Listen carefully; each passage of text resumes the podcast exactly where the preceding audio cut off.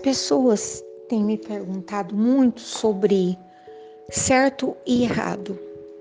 As pessoas me perguntam muito, muitas coisas. Que gostoso.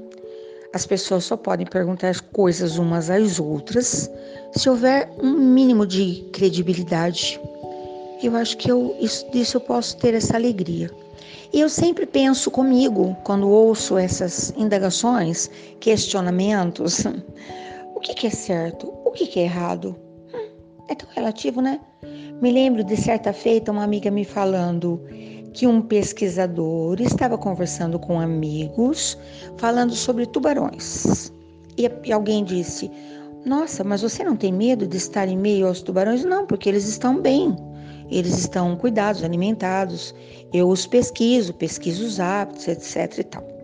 Aí o indagador, questionador, perguntou: Mas se o tubarão estiver com fome, ele come o que tiver na frente. então depende, né? E o pesquisador disse: é, se ele estiver com fome, claro que sim. Então ele é do mal. Depende. Depende da opinião de quem, né? da opinião do, do tubarão. Ele não é do mal. Ele está fazendo alguma coisa errada? Não, ele só está com fome, entendeu? Pois é.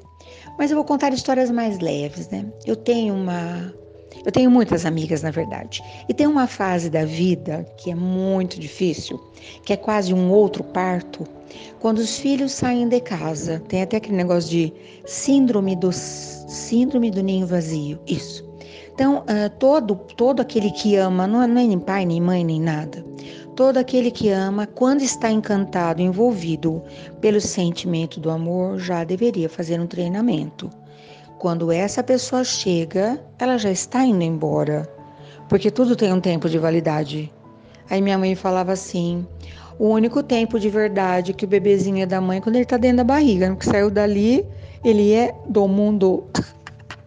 Não é? Pois é, então tá.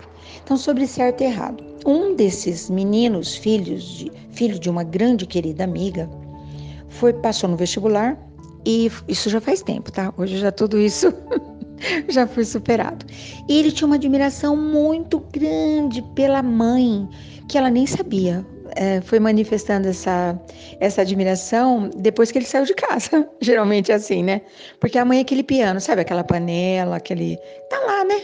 O objeto do nosso amor, enquanto está tudo em ordem, é um quadro na parede, é uma gaveta. De repente a gaveta emperra, ou a pessoa não está mais, aí você fala: Uau, eu nem sabia que eu amava tanto. Você já sentiu isso? Já. Então esse menino passou a ligar, naquele tempo não tinha celular, é uma história antiga. Ele ligava para a mãe perguntando: "Mãe, como é que eu faço isso?" Mãe, porque é, pouco dinheiro, né? Aí os meninos e meninas que moram fora de casa querem aproveitar-se da doce liberdade tão sonhada para fazer o que der na telha. Então o dinheiro eles geralmente guardam para as baladas, entendeu? Aquelas coisas dos primeiros tempos da liberdade. Pois é. Então o menino fazia comida em casa, uh, tentou lavar a própria roupa. Então ele tinha as dúvidas: mãe, derrubei ketchup na camiseta. Ah, minha camiseta linda, nova, tal. Mãe, tal. Eram essas as dúvidas. E duas dúvidas que ele manifestou que a gente ri demais, porque hoje esse menino também é pai. Os meninos ainda não saíram de casa, né? Mas nós nos lembramos das histórias, porque a qualquer momento os meninos saem de casa ou para outra cidade, porque deixa o ninho, né? O ninho fica pequeno, mora em nós uma ânsia de liberdade. Eu quero morar sozinho, eu quero, entendeu? Pois é. E uma das, um dos questionamentos que o menino fez, e foram muitos, era: Mãe, não tem café igual ao teu. Me fala o que, é que eu preciso comprar, porque eu quero fazer o café. Aí a mãe falou: Vou mandar pelo correio a, a garrafa térmica. Que coisa abominável, né? Tenho pavor de garrafa térmica. A não ser que seja para guardar a água do chá ou do, entendeu? Do cappuccino caseiro. Uh, eu vou te mandar toda a ferramenta e um, o primeiro pacotinho de pó de café, do açúcar, né? Que ela gostava muito do demerara, essas coisas, né? E vou te passar como é que você faz e passou as orientações, mandou para ele a orientação. Coloque para ferver. Sabe aquele café gourmet? Não precisa ferver a água, né, para ficar Não vai tomar banho enquanto a água do café está fervendo. Espera, né? Até você ter a, a ideia, porque depois você percebe pelo cheirinho da casa, não é assim? Conforme a gente vai aprendendo. E passou toda a técnica do café. Passou. Filho, né, quando ele ligou, deu certo seu café no dia seguinte. Nossa, mãe, não ficou igual ao seu, mas ficou maravilhoso. Daí uns dias ele ligou e falou: Mãe, o primeiro dia não foi ruim, o segundo foi piorando, piorando, piorando. Ela falou: Piorando? Não, filho, é para melhorar. Ele falou: Até quando? Quanto que é a validade do, do pó de café? Ela disse: Olha, aqui em casa, olha cada coisa antiga, né? Eu coloco pó de café no pote, guardo na geladeira. Ah, mãe, é? Mas que hora que eu troco o pó?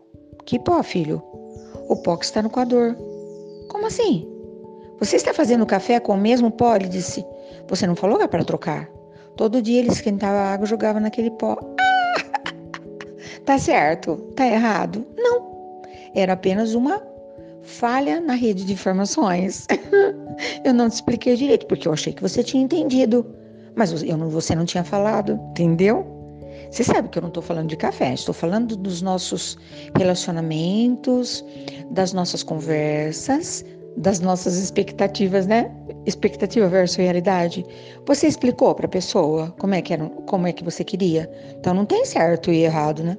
Aí teve uma outra circunstância que eu já devo ter contado, porque essa é muito mais famosa, que o menino já havia aprendido a fazer o arroz, cozinhar feijão, fritar os ovos, sabe aquilo que a gente considera fazer o tempero, sabe? Alho, cebola, porque cada um tem seu ponto, entendeu? Que só a experiência nos faz ver em que ponto que o negócio está certo e para quê, hum? não é? Da cebola caramelizada, a cebola branqueada, a cebola apenas, entendeu? O alho também. Passou do ponto, ele fica amargo, perde toda a sua característica. Não é mais ou menos isso? Essas coisas todas o menino havia aprendido antes de sair de casa. E ele achava que a mãe fazia uns pratos assim incríveis. E ele queria servir para os amigos aquele feijão maravilhoso que os amigos gostavam, com aquela farofa que a mãe fazia, com aquela cebola, sabe, crocante, né?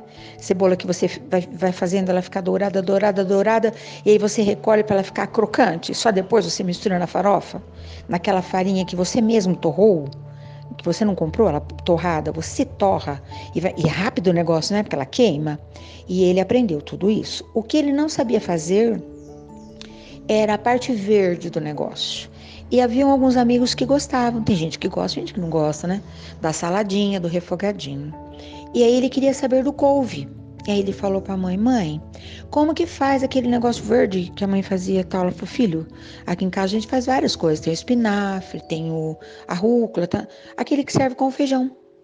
Ah, tá, couve. Como é que eu faço? Uh, você corta bem enrola, lava bem, enxuga, hum, uh, seca bem, né? Enrola, faz um tipo de um canudo bem apertado, com uma faca bem afiada, você corta bem fininho. No começo não sai tão fininho, depois você pega o jeito. O importante é dar uma repicadinha para as pessoas não se afogarem.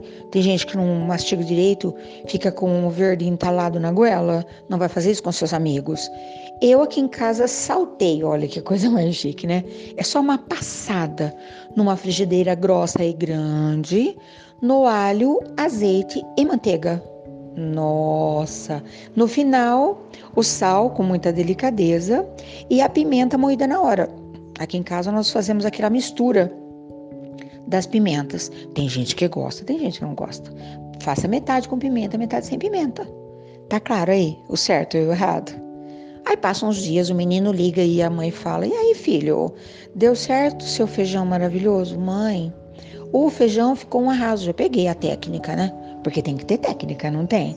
Tem aquela folha de louro, aquele alho, aquele dente de alho no pré-cozimento, o feijão que foi escaldado, entendeu? Aí são várias coisas, né? Até que você seja o expert do feijão maravilhoso. Foi, mas o meu verdinho não deu certo. Mãe, mas que trem margoso? Alguma coisa deu errado, ela falou. Que trem margoso? Mãe, mas ficou amargo de um tanto. Ela falou, filho, mas couve não é, não tem amargor. Não, não. Ele tinha comprado, sabe lá no mercado aquele monte de coisa verde? ao invés de comprar couve, ele comprou almeirão. Você sabe a diferença do almeirão e do couve? O almeirão a gente corta também igualzinho o couve para quem gosta, né? Deixa na água, a água fica verde, verde, verde, a própria bilis. Aí você passa na peneira, lava bem lavadinho, fica, um só, fica só o verdinho para você temperar. Aí sim, com alho, com cebola, com limão caipira, com fio de azeite, fica maravilhoso. E mesmo assim é para quem gosta de coisa amarga. Tem gente que gosta. Tem gente que gosta de um doce, né? E ele havia, imagine, o negócio já era amargo. E ele refogou o negócio amargo sem passar nem pela água. O amargor se uh, multiplicou. Claro, a pessoa pegou por educação, contaminou o prato inteiro. Então, o que, é certo? O que, que é errado? Depende do seu olhar, depende do olhar do, de quem interpreta, depende da circunstância, depende do momento. Tem uma coisa que quando você é pequeno não pode de jeito nenhum, aí depois quando você cresce, tipo faca, alicate, martelo, não tem problema, você pode, entendeu? Tesoura. Quando você consegue entender como é que você faz uso de tudo aquilo, não tem mais certo e errado, é a maneira certa de usar aquele negócio que até ontem você não podia. Tem coisa que é errada pro resto da vida. E teve até um pensador grandioso que falou, né? Querido, tudo você pode, mas pensa, nem tudo te convém. Claro que eu estou utilizando essas histórias por diversas circunstâncias da minha semana, mas hoje eu estou prestando muito bem atenção. Hoje meu dia é muito precioso.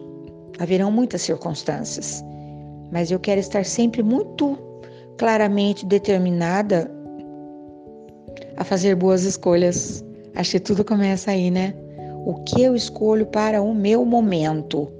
Hoje eu terei muitos momentos. Meu dia hoje tem várias. Eh, caberão nesse dia muitas circunstâncias. Eu quero estar atenta. Te convido. O que, que é certo? O que, que é errado? O que, que você escolhe hoje? Bom dia, boa tarde, boa noite. Até, hum, até, até quando eu puder.